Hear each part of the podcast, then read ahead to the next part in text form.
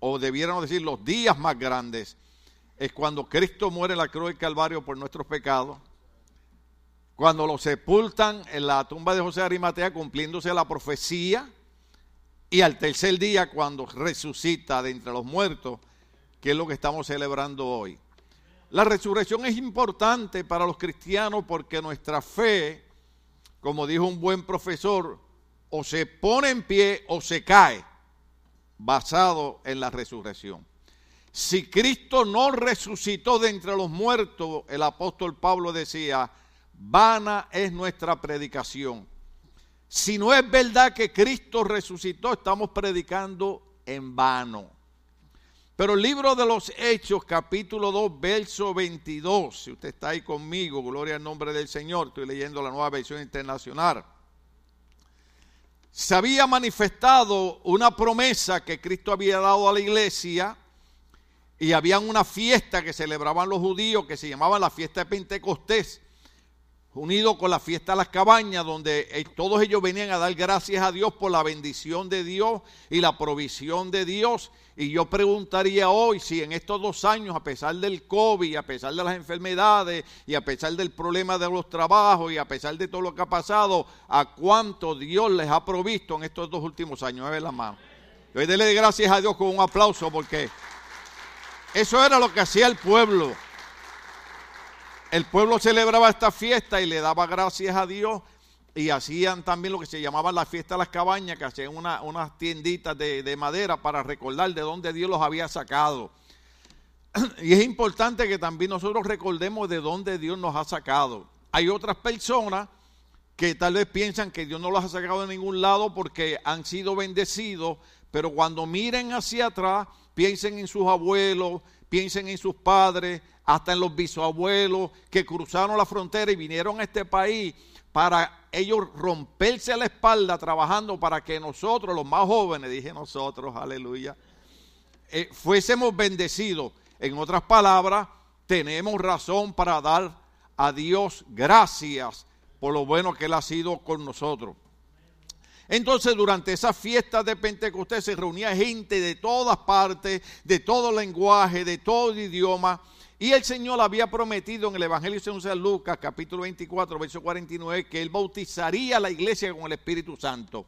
Le dijo, y ustedes recibiréis poder cuando venga sobre vosotros el Espíritu Santo y me seréis testigos en Jerusalén, en Judea, en Samaria y en todos los confines de la tierra, según el libro de los Hechos. Entonces, en Hechos capítulo 2, verso 22, encontramos el primer mensaje de la primera iglesia o el mensaje de la primera iglesia. Muchas veces usted escucha a los predicadores que mencionamos la iglesia primitiva. Nos referimos a esa primera iglesia que comenzó después que Cristo muere es resucitado, está 40 días caminando con, la gente, viendo que, que, era verdad que él había resucitado, y luego es levantado dejando la promesa de regresar por su pueblo. Entonces, cuando están los días de Pentecostés y el Espíritu Santo cae, eh, la gente comienza a hablar en otras lenguas, la gente empieza a moverse, que parece que están borrachos. ¿Usted ha visto los hermanos cuando sienten la bendición de Dios? ¿Usted, ha, visto, hermanos que, cuando cae la bendición empieza... Uh, uh, uh. Y dice, ese está o endrogado o borracho. Déjame decirte algo. ¿Sabes lo que hemos descubierto los cristianos? Que no necesitamos ni droga, ni necesitamos whisky, ni necesitamos tequila. Lo que necesitamos es un toque del Espíritu Santo para... ¡Uh! ¡Uh! ¡Aleluya! Todo lo que necesitamos. Eh, la gente busca las drogas, la gente busca el alcohol porque no ha experimentado el poder del Espíritu Santo. Cuando usted tiene una experiencia con la tercera persona de la Trinidad, que es el Espíritu Santo, usted no quiere más nada. Es más, usted quiere estar lamentablemente no podemos hacer, porque usted quisiera estar como el salmista cuando dijo, una cosa he demandado a Jehová y está buscar a que esté yo en la casa de Jehová todos los días de mi vida. Uno quiere estar todos los días en la casa del Señor, pero aunque no estemos en la iglesia todos los días, podemos estar en la presencia de Dios. Todos los días. Por las mañanas usted despierta, Señor, gracias por este día. Este es el día que hizo Jehová, me alegraré y me gozaré en él. Señor, gracias porque tu palabra dice que nuevas son cada mañana tus misericordias. Déjeme decirle algo. Yo no sé lo que usted hizo ayer. Hay algunos que a pesar de la mascarilla, como que estoy viendo que ayer como que no se portaron muy bien. Pero dice la Biblia, que yo dije que dice la Dice la Biblia que cada mañana las misericordias de Dios son nuevas. Ayer te portaste mal, pero Dios te dice, esta mañana mi misericordia hacia ti es nueva. Es como si no hubiera pasado nada. He pasado una página, todo está limpio, todo está en blanco. Hoy te traje aquí para bendecir tu vida, para que entienda que el amor más grande fue el que manifestó Dios cuando envió a Cristo a morir por nosotros en la cruz del Calvario. Andamos buscando amores en los hombres, en las mujeres, en, en las cosas de este mundo, cuando el amor más grande lo reflejó Dios. Cuando Cristo moría en la cruz, ¿se recuerda? Cuando, cuando, cuando la gente eh, eh, eh, le clavaban la lanza a Cristo, cuando la gente se burlaba de Cristo y Cristo dijo, Padre, perdónalos, porque no saben lo que hacen. ¿Sabe lo que hizo Dios? En su grande amor nos perdonó a cada uno nosotros nuestros pecados. Sé que algunos de ustedes, le decía a mi, a mi esposa que acaba de morir un amigo mío que era mi barbero en Puerto Rico. Y yo le predicaba y él me decía, pero mira, que hay gente que son más malas que yo y ellos necesitan que tú les prediques a ellos primero. Le dije, no, no, no, no, no, no. Es que el pecado grande y el pecado chiquito, de todas maneras, los dos pecados nos pueden llevar a la condenación. Pero la sangre de Cristo nos limpia de los dos pecados. Ese es el amor grande del Señor.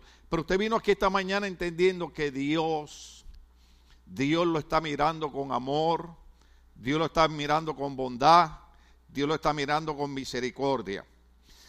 Entonces, mientras había ese, revuelto, mientras, mientras había esa fiesta, la gente miraba a los discípulos y decía, están borrachos.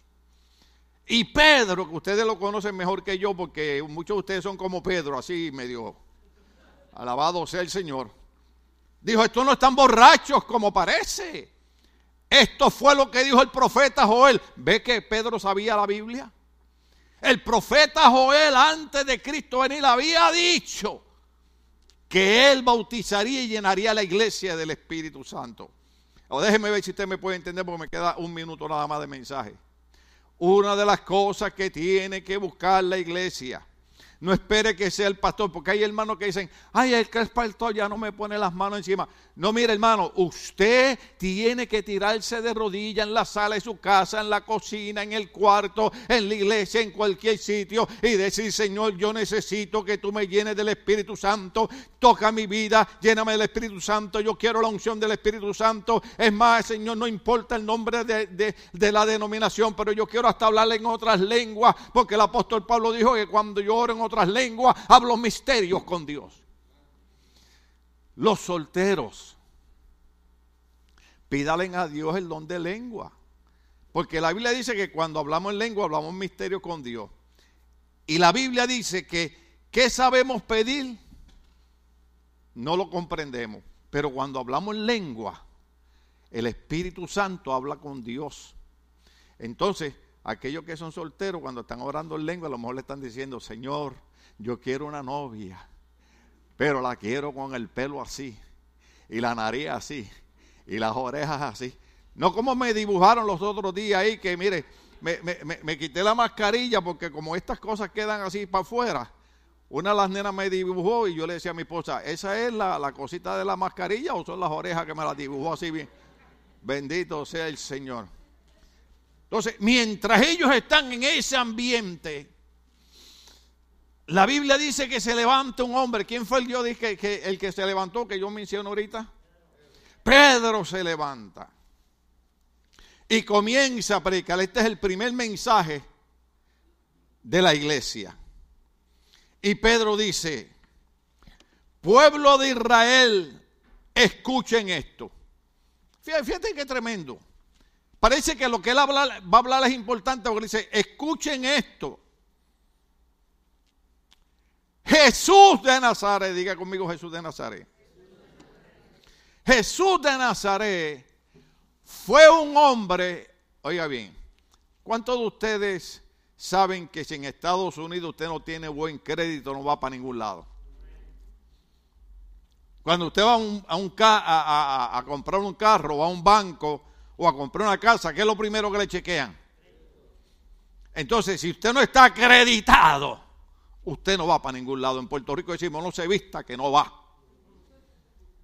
Pero cuando empiezan a hablar de Jesús, esta parte es bien, bien importante. Cuando empieza a hablar de Jesús, él, él dice de esta manera, pueblo de Israel, escuchen esto, Jesús de Nazaret fue un hombre acreditado.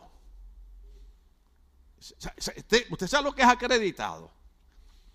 Usted sabe, mi esposa y yo a cada rato recibimos cartas en la casa. Cartas de banco, cartas de aquí, cartas de allá. Y cuando, y cuando chequeamos el, número, ¿cuántos saben que el, el crédito va por número? Tenemos un número bien alto. Entonces, como tenemos un buen crédito, todo el mundo quiere meternos en deuda.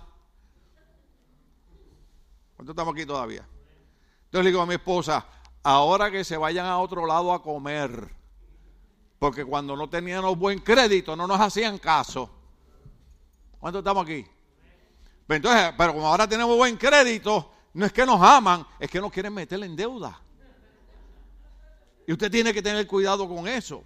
Pero cuando hablamos de alguien que tiene buen crédito, para tener un buen crédito tiene que tener una buena responsabilidad. Tiene que haber sido un hombre o una mujer que ha caminado en orden y ha hecho las cosas de una manera prudente. Y entonces este hombre dice, ustedes que se están burlando de nosotros, ustedes que están diciendo que estamos borrachos, ustedes que están diciendo que estamos llenos de mosto, yo quiero que ustedes entiendan que este Jesús de Nazaret fue un hombre acreditado por Dios. No acreditado por el banco, no acreditado por la institución financiera, fue acreditado por Dios ante ustedes. Hay un verso último que le di a los muchachos ahí que, que creo que es Hecho 10:38.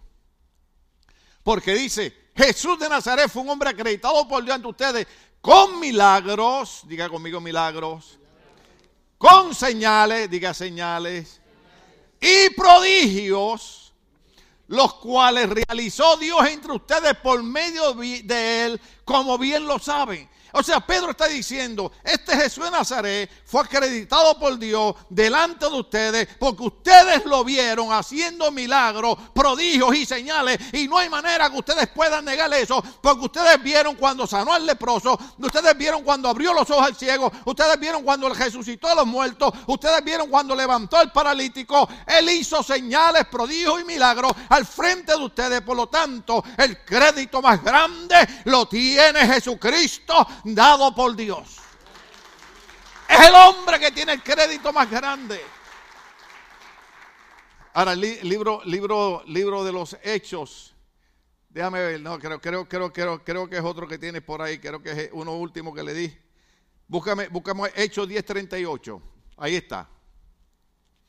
Cuando hablamos de ese hombre acreditado por Dios que hizo señales, prodigios y señales y maravillas, Dice la Biblia en Hechos 10:38, me refiero a Jesús de Nazaret. Diga conmigo Jesús de Nazaret. Jesús de Nazaret. Porque no hay otro nombre más grande que el de Jesús de Nazaret. Entonces dice, me refiero a Jesús de Nazaret como lo ungió Dios con el Espíritu Santo. Yo empecé diciendo que la iglesia estaba, estaba recibiendo qué? Aquel día, el día de Pentecostés que estaba recibiendo el Espíritu Santo.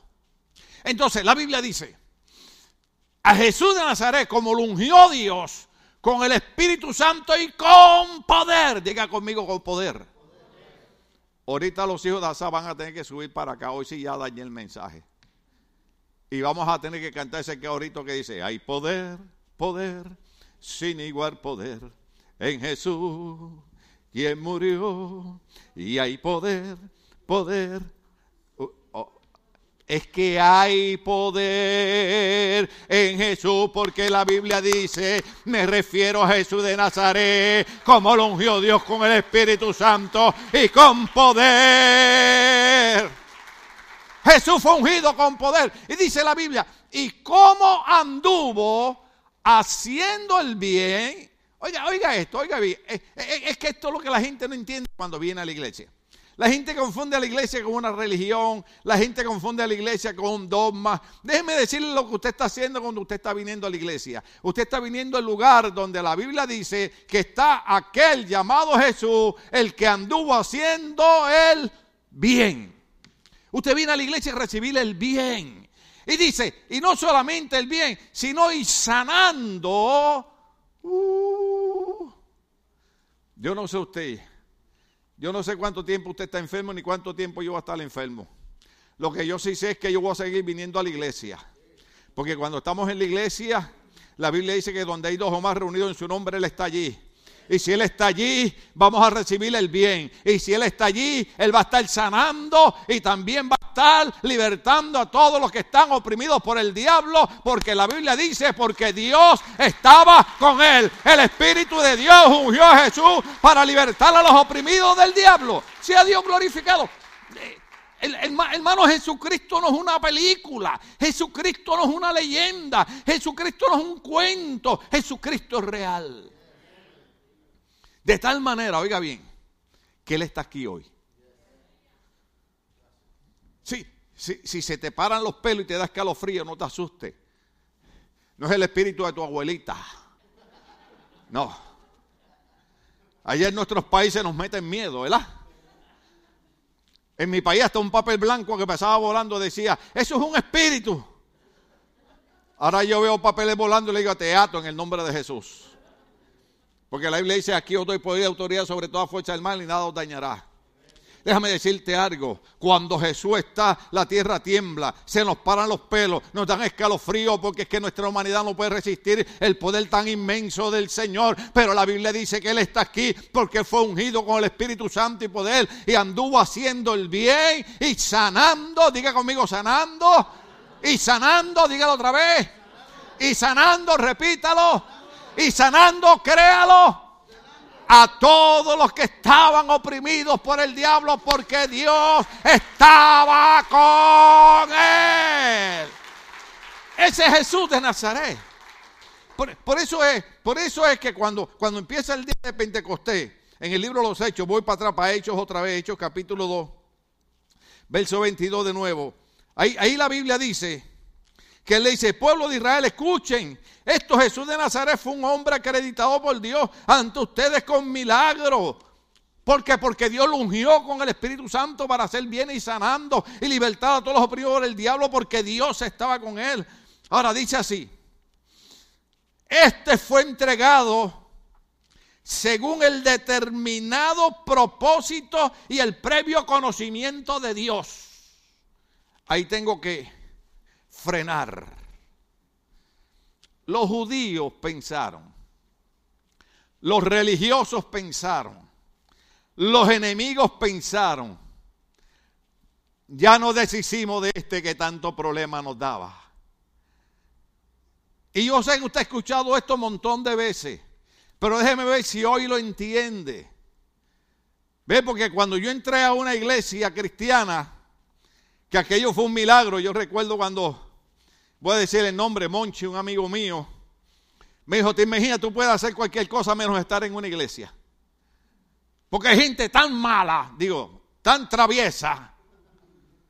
Porque es que dije malos y vi a algunos de ustedes y, eh, eh, mejor digo travieso para que no se sienta mal.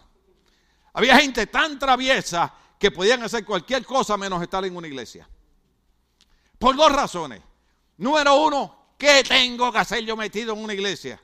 Y otra es, a ese no lo queremos en la iglesia. Y nosotros somos todo lo contrario. Nosotros queremos a todos los malos y a todos los traviesos en la iglesia. Porque todos los malos y traviesos que entran a la iglesia tienen un encuentro con aquel que fue ungido con el poder del Espíritu Santo para hacer el bien, para sanarlo y para libertarlo de toda opresión del enemigo. La iglesia está abierta para que el Señor rompa las cadenas de la drogadicción, del alcoholismo y de todo lo malo en la vida de la gente. Para eso es que existe la iglesia. La iglesia no existe para distraernos. perdóneme la ofensa. A veces venimos a la iglesia y pensamos, voy a la iglesia para distraerme. No.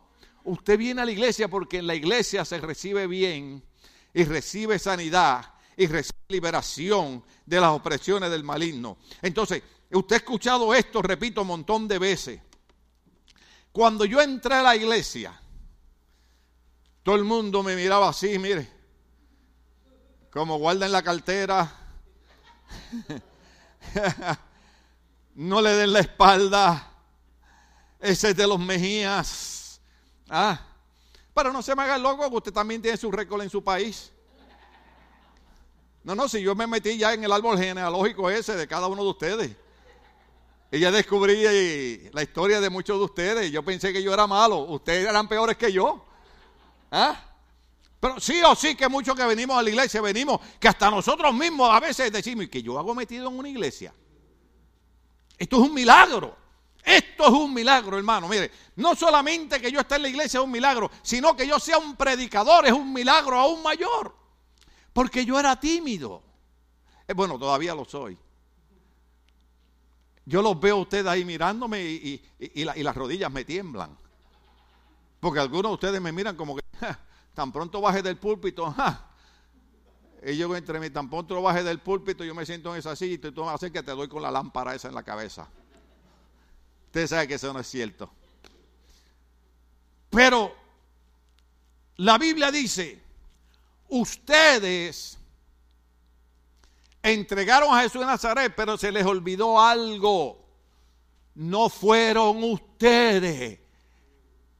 Ese propósito ya estaba determinado por el previo conocimiento de Dios.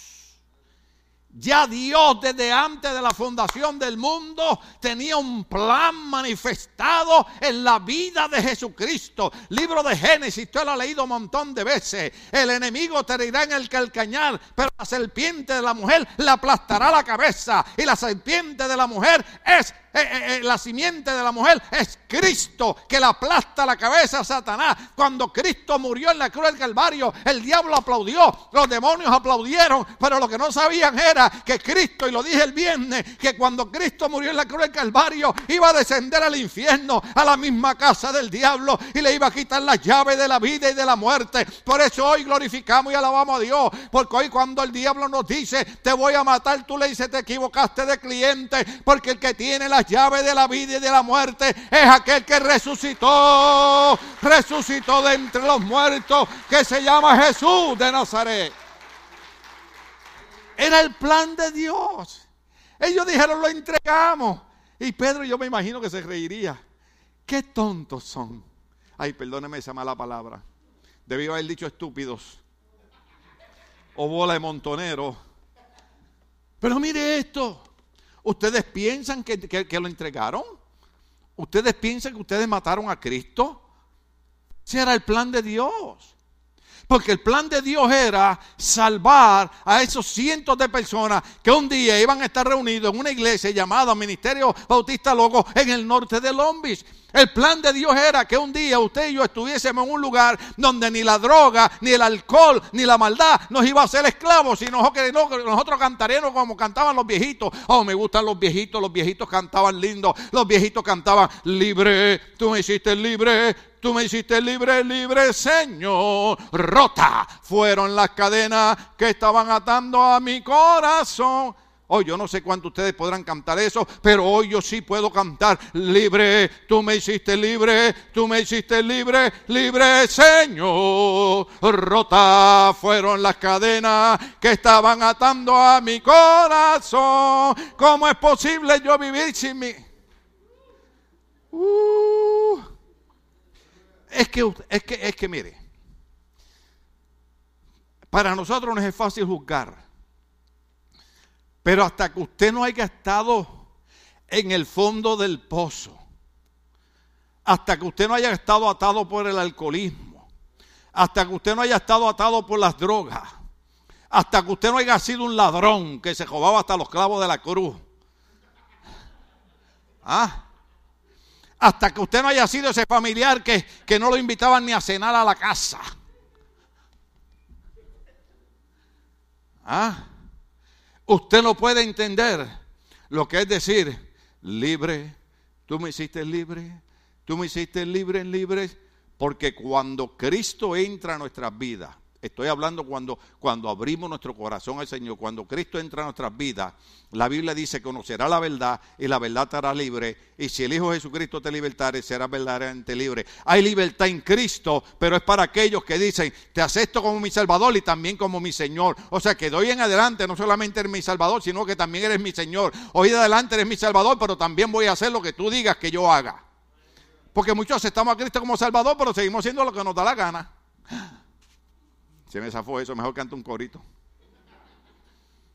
Entonces dice la Biblia, es que ustedes no lo entregaron ni lo mataron. Ese era el plan de Dios. ¿Usted quiere que le diga algo otra vez que le dije ahorita que usted está cansado de escucharlo? Que si usted está ahí sentado y no está trabajando en la iglesia es porque no quiere y en nuestra iglesia no obligamos a nadie a hacer nada. ¿Usted sabía eso? Dios tiene un plan con toda persona.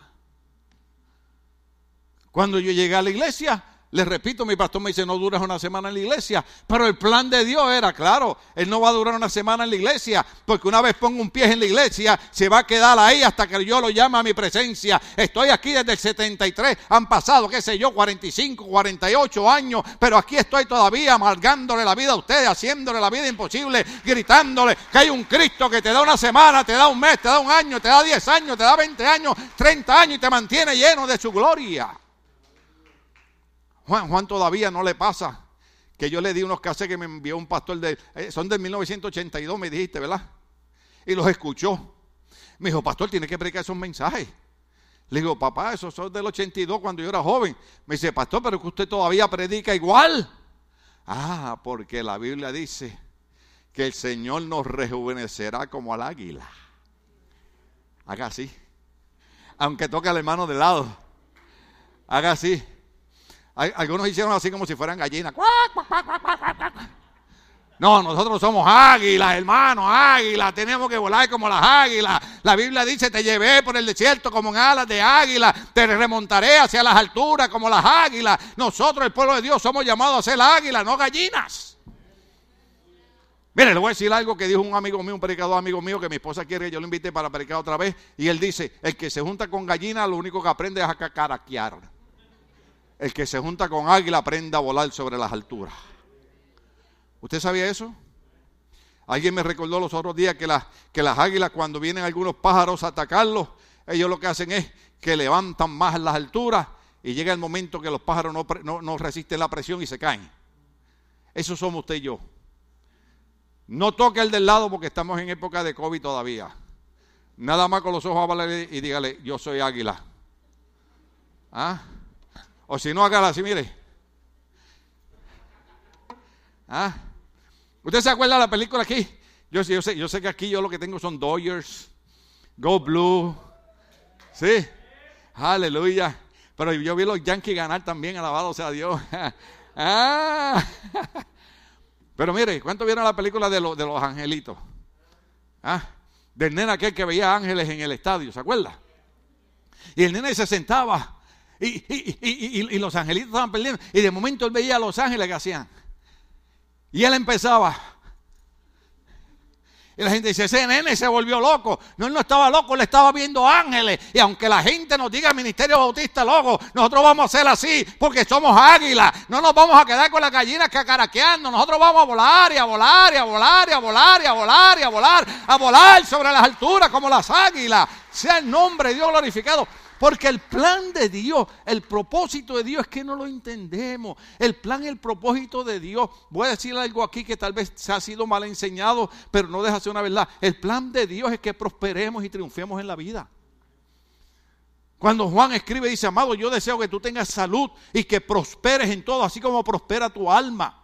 Yo entiendo que, que, que, Juan está diciendo, tu alma tiene que prosperar, tu relación con Dios tiene que prosperar, pero cuando tu alma y tu relación con Dios prospera, también prospera en tu finanza, también prospera tu salud, también prospera tu familia, también prospera tu hogar. No desmaye, no desmaye, no desmaye, porque ustedes se lo echan a los jóvenes cuando se gradúan. Jeremías 29, 11, estos son los pensamientos y planes que tengo para ustedes, pensamientos de bien y no de mal, pensamientos de darles el fin que ustedes esperan. Y yo no creo que aquí nadie espere morirse de cáncer. Yo no creo que aquí nadie espera morirse de una enfermedad. Yo creo que aquí todo el mundo espera que Dios los toque con el Espíritu Santo en este día y que el mismo poder del Espíritu Santo que ungió a Jesús lo unja a usted hoy y usted salga de aquí sanado por el poder de la resurrección de nuestro Señor Jesucristo.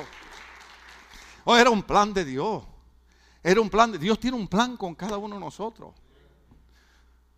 Lo, que pasa es que yo, no hago lo que Dios hace. Dios no te va a obligar a ti a hacerlo. Yo tampoco. Yo se lo digo a los hermanos en la iglesia.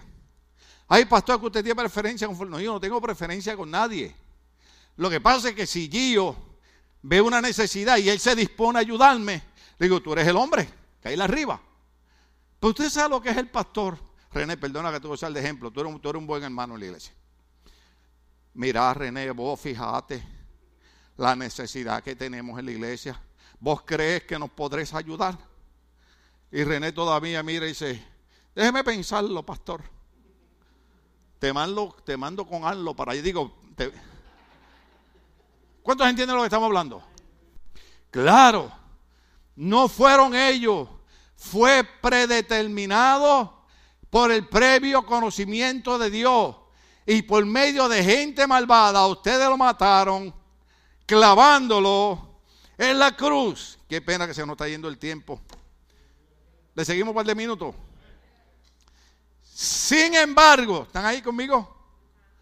Sin embargo, diga conmigo, sin embargo, la gente malvada entregó a Cristo. Y ellos dijeron, nos deshicimos de él. Acabamos con el problema. Y Pedro le dice, bola de montoneros, locos, arrastrados. Eso fue el plan de Dios. Dios lo había determinado. Pues yo quiero que ustedes entiendan algo, que ustedes, gente malvada, entregaron a Cristo para que lo mataran y lo crucificaron en la cruz. Mas sin embargo, Dios, Dios Dios lo resucitó, Dios lo resucitó, Dios lo resucitó, Dios lo resucitó. Vole montonero, ustedes pensaron que lo habían matado. Mas sin embargo, Dios lo resucitó.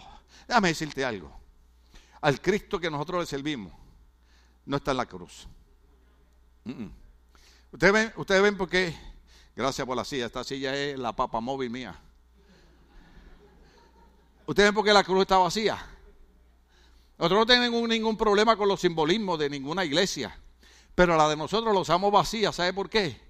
Porque el Cristo nosotros no está colgando muerto en la cruz al Cristo nosotros, sin embargo, Dios lo resucitó, librándolo de las angustias de la muerte. Oiga bien, oiga bien, porque era imposible, diga conmigo imposible, porque era imposible que la muerte lo mantuviera bajo su dominio. Y la misma muerte que no pudo mantener a Cristo bajo su dominio, tampoco nos puede mantener a nosotros bajo su dominio porque nosotros somos el cuerpo de Cristo. Nosotros somos el cuerpo de Cristo. Nosotros somos el cuerpo de Cristo. Nosotros somos el cuerpo de Cristo. Cristo es la cabeza. Nosotros somos su cuerpo. Así que ahora mientras yo predico, usted en su mente comienza a decir, estoy sano, estoy sano, estoy sano, mi hijo está sano, mi hija está sana, mi esposa está sana, mi esposo está sano. Oh, gloria al Señor, porque es que hay veces que tenemos que recordar estas verdades. La misma muerte que no pudo mantener a Cristo en la cruz del Calvario es la misma muerte que no puede amenazarnos a nosotros. Y mientras yo predico, usted tiene que decir ahí al mismo Jesús que ungió el Espíritu Santo para sanar a los enfermos y libertar a los primeros de los diablos. Es Jesús que está aquí y hoy yo estoy siendo sanado, hoy yo estoy siendo bendecido, Hoy yo estoy siendo libertado porque no fue casualidad. Aquella gente pensó que lo entregó por casualidad. No fue el plan, el propósito de Dios, pero era imposible, imposible que la muerte lo mantuviera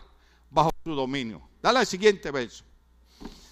Yo tenía como, como 40 versos aquí, pero nos vamos a tener que quedar en eso nada más. Oh, gloria al Señor. En efecto, David, el salmista David, ¿cuántos se acuerdan del salmista David? David dijo de él, si no me equivoco, creo que ustedes pueden buscar el Salmo 22. Pero David dijo de él, Mm, ¿Están ahí conmigo? Veía yo al Señor siempre delante de mí. Ay, yo no sé usted. Yo no sé qué me pasa a mí porque mientras más envejezco, más seguro me siento con el Señor. ¿Qué cosa?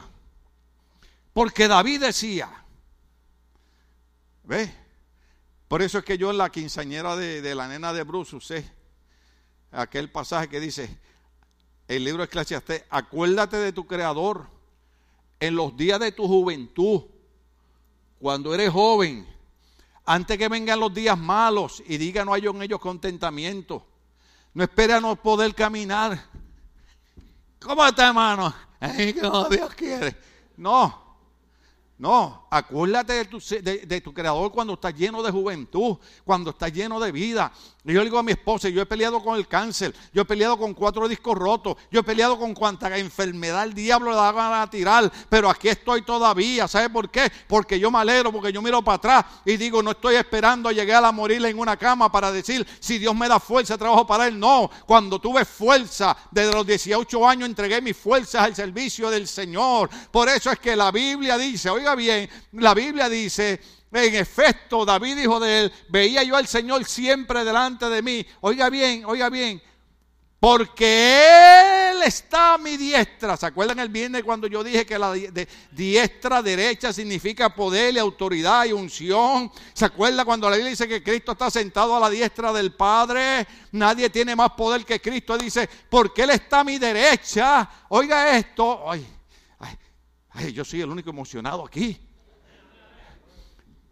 Porque Él está a mi derecha. Derecha significa poder, autoridad, control, dominio. Nadie tiene más poder que Cristo. Y como Cristo está a mi derecha, dice, porque Él está a mi derecha para que no caiga. Diga conmigo, no voy a caer, no voy a caer, no voy a caer, no voy a caer. Él está a mi derecha, Él está a mi derecha, no voy a caer. Porque eh, eh, eh, ese fue el, ese fue el mensaje de, la primera iglesia. El mensaje de la primera iglesia a los religiosos, a los fariseos, a los saduceos. Ustedes están equivocados de cliente. El Cristo que ustedes pensaron que mataron es el Cristo que está a mi derecha. ¿Sabe para qué? Para que yo no caiga. Ay, yo no sé usted, pero a mí me gusta eso. Yo no sé usted, pero a mí el diablo me ha puesto cuanta trampa existe. ¿A alguien el diablo le ha puesto trampa? ¿Alguna vez a usted se ha enfermado que ha creído que Dios lo ha abandonado? Porque yo sé lo que es estar tirado en un sofá con cáncer y de momento pensar y decir, Señor, te fuiste, me dejaste solo. ¿Ah? El diablo nos tira con cuánto problema hay.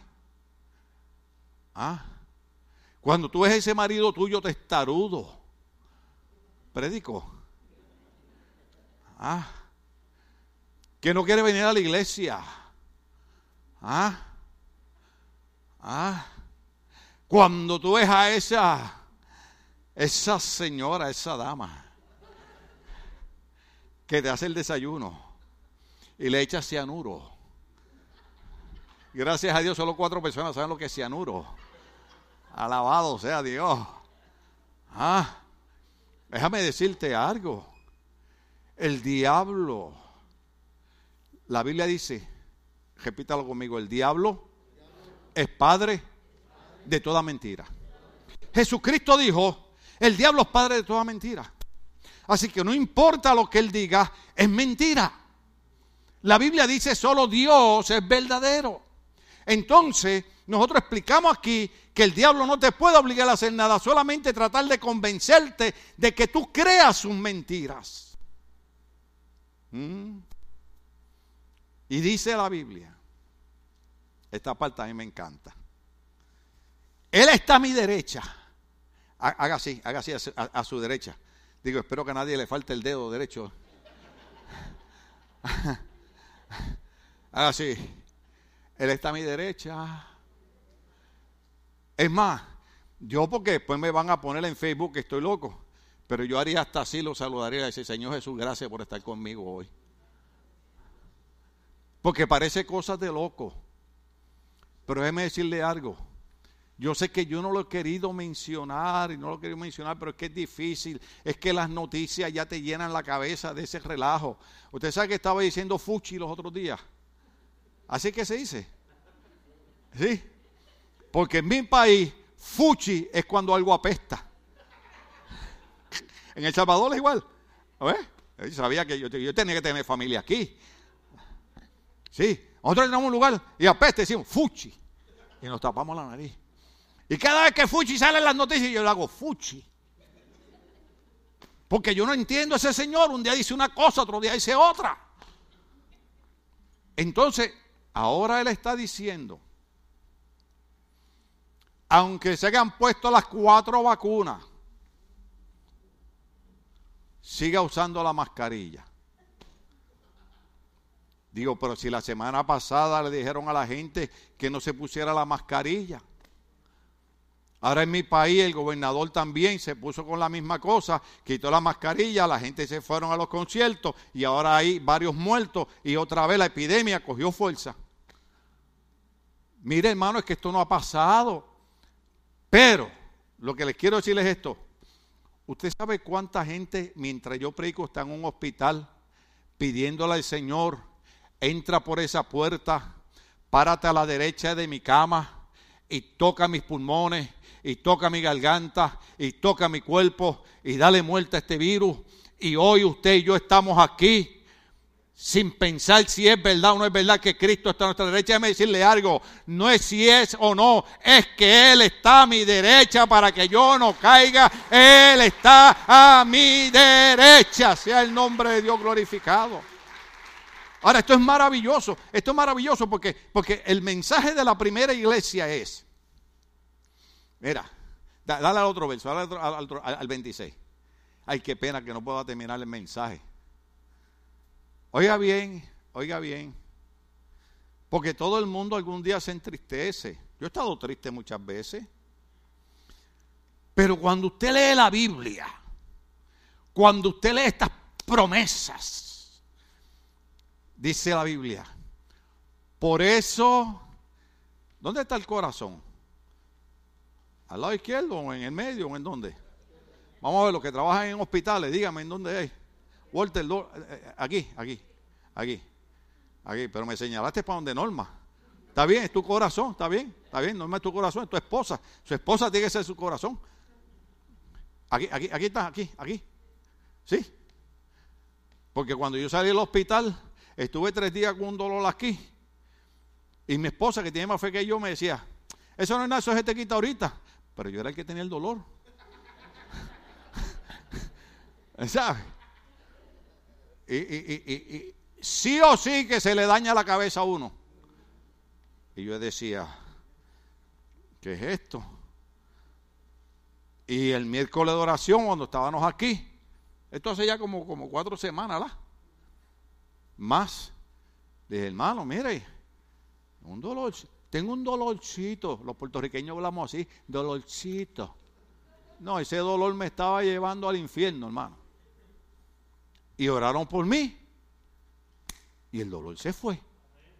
Mire qué cosa. Entonces, la primera iglesia cuando predica su primer mensaje dice, por eso mi corazón, que en la Biblia el corazón es el espíritu, el hombre que vive dentro de nosotros. Por eso mi corazón se alegra yo sé que usted tiene mascarilla y no puedo ver su sonrisa, pero aunque sea mienta, mi sonríase detrás de la mascarilla. Por eso mi corazón se alegra. Oiga, oiga, oiga, oh, oh, qué pena que tengamos que terminar. Le había dicho a los hijos que los iba a llamar a cantar, pero no podemos cantar porque los hermanos tienen que lavar televisión. Pero, pero mire, y canta. ¿Y qué? Y canta. Mire, un secreto en el cantar. David fue tan inteligente que dijo, hay días que yo no puedo estar en el templo. Pero hay un hombre en el reinado que es el mejor músico que se llama Asaf. Y yo quiero a ese hombre en el templo, viviendo en el templo. Porque Asaf no solamente era el primer y mejor músico, era profeta de Dios. Y sus hijos eran los mejores músicos y eran profetas de Dios. Por eso la gente no nos entiende, le pusimos a los, a los, a los músicos de la iglesia, le pusimos los hijos de Asaf. Y la gente dice, ay, pero qué nombre raro. No, no, no. Es que cada vez que decimos, y con ustedes los hijos de Asaf, estamos diciendo con ustedes los mejores músicos, con ustedes los profetas, con ustedes los hombres y mujeres que han sido ungidos por Dios. Entonces, David dice, me ponen a Asaf en el templo y la Biblia dice, y David adoraba a Dios por medio de Asaf. ¿Sabe, sabe, sabe, sabe lo que hacía Asaf en el templo? Cantaba. Cantaba. Usted, eh, ¿Cuántos son de México aquí? Oh, aleluya. Otra vez, otra vez. ¿Cuántos son de México aquí?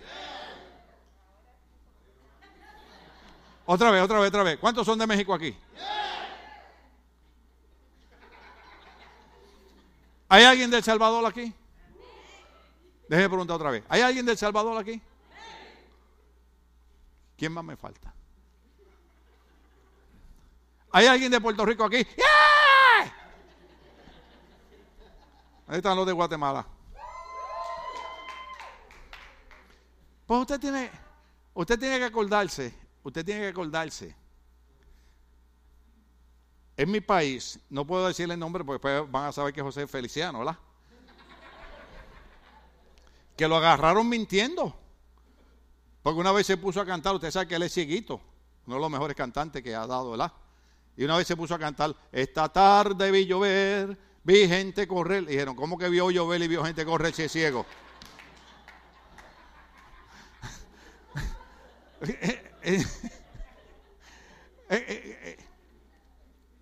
pero, pero, él tiene una canción, él tiene una canción que se llama La Copa Rota. Entonces, dice, cantinero, no la voy a cantar porque después se enamoran de ella. Dice, cantinero, sílvame la, la, copa rota porque quiero ahogar mis penas. ¿Cuántos estamos aquí? Entonces, en todos nuestros países, usted ve todos los borrachos en las cantinas. En aquellos tiempos, los tiempos de, de, de, de Luis Shah, se usaban las belloneras, ¿te acuerdas? Que se le echaba la, la monedita. Ahora no, hablamos de eso a los jóvenes ahora y dicen, what is that? Y, nosotros íbamos y, y salían. Había que esperar como media hora en lo que el disco se montaba. ¿Ah? Y usted ve todos los borrachos.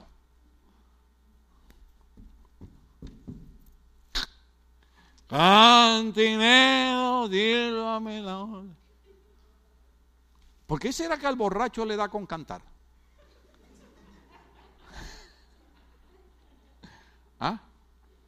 Mire, le voy a dar un secreto que a mí, me, a, mí, a mí me gusta. A mí me encanta el mariachi. Lo siento por los, los, de la banda, sé que a usted le gusta el boom, boom, boom, boom, boom, pero a mí me gusta el mariachi. ¿Ok?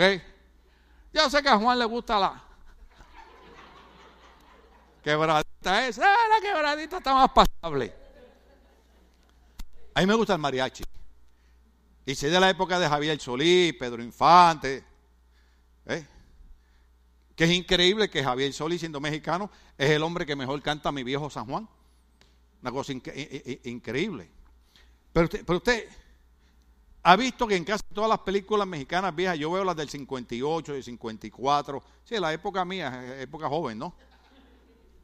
Entonces, cuando llevan el mariachi, a las 4 de la mañana, un enamorado. Llevando mariachi y levantando a todo el barrio. Y yo no sé si es porque les pagan en la película, pero en la película yo veo que todo el mundo se levanta a disfrutar el mariachi.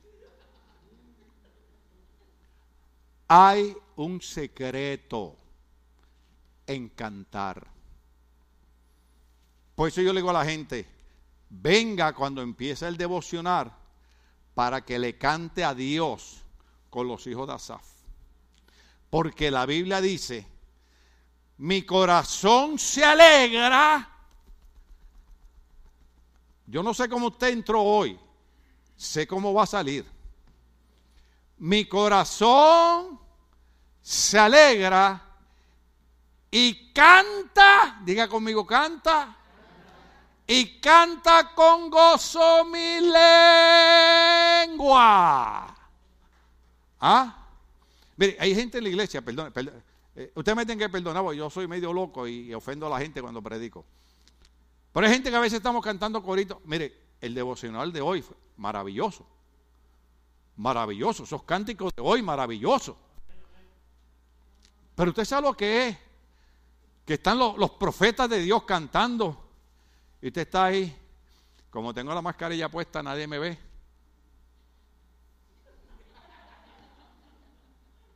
Con la boca cerrada.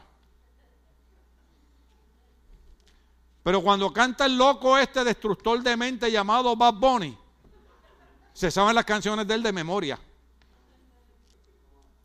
En mi país, que de allá es él, en mi país, la gente no cristiana dicen que es el tipo más vulgar, dicen es el hombre que no sabe nada y ha ganado más Grammy que la gente que son compositores y son cantantes de verdad. ¿Qué pongo a hacer? ¿Matarme? ¿Me mandan al cielo?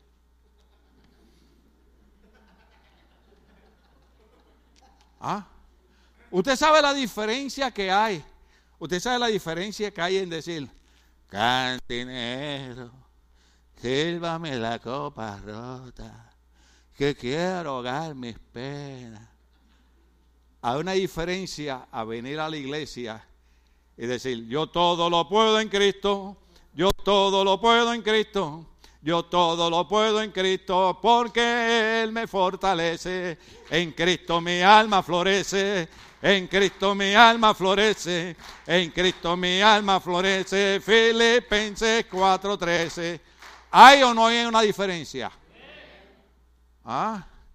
Porque mi lengua le está diciendo a mi corazón y a mi mente, al Cristo que tú le sirves, que está a tu derecha, que no te va a dejar caer, te va a librar de esa situación en la cual tú estás.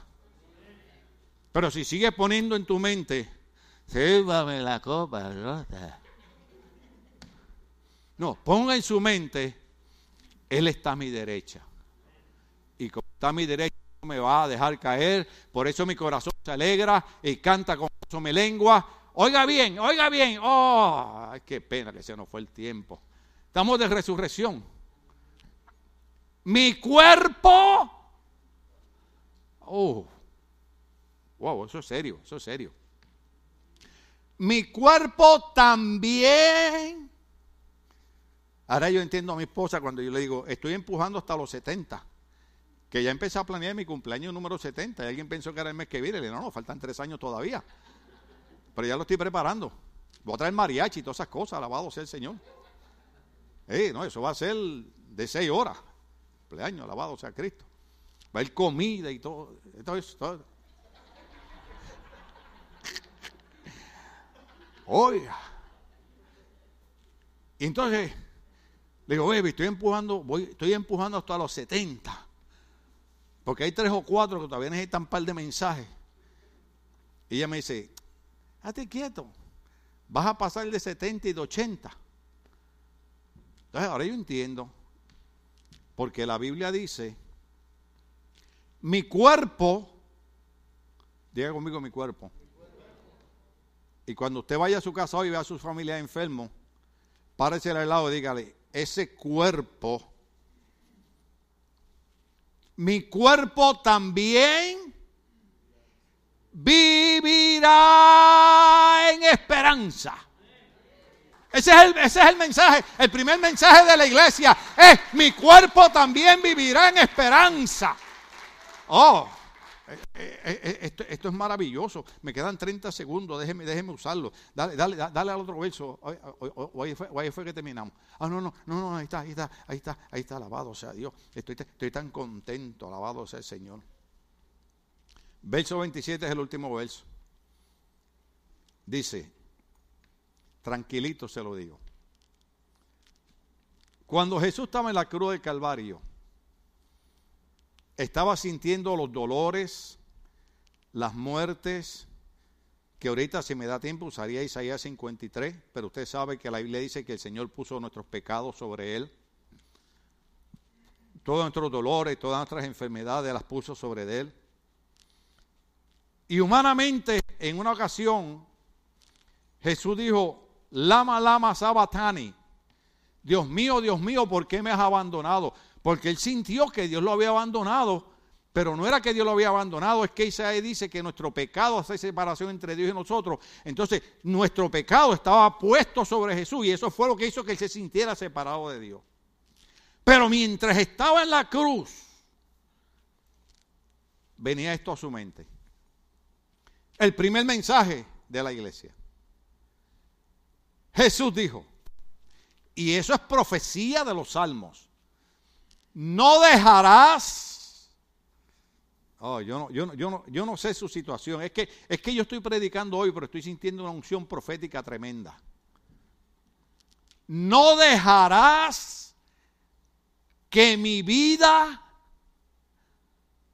Yo, yo, yo, yo, yo, no, yo, yo, yo no sé yo no sé cómo usted se está sintiendo hoy, yo no sé cómo se sintió en la semana, yo no sé por lo que usted está pasando, yo no sé cómo usted vino. Le repito, estoy predicando bajo una unción profética, porque esto no tiene que ver nada con mi cuerpo ni con mi vida, tiene que ver con la unción del Espíritu Santo, pero la Biblia dice, no dejarás que mi vida termine en el sepulcro, no permitirás que tu santo sufra corrupción. Eso es lo que está diciendo el Señor, ¿verdad? Que no importa lo que estamos pasando hoy, Él cumplirá el verso bíblico que dice, Jehová no dejará que sean probados más allá de donde puedan resistir.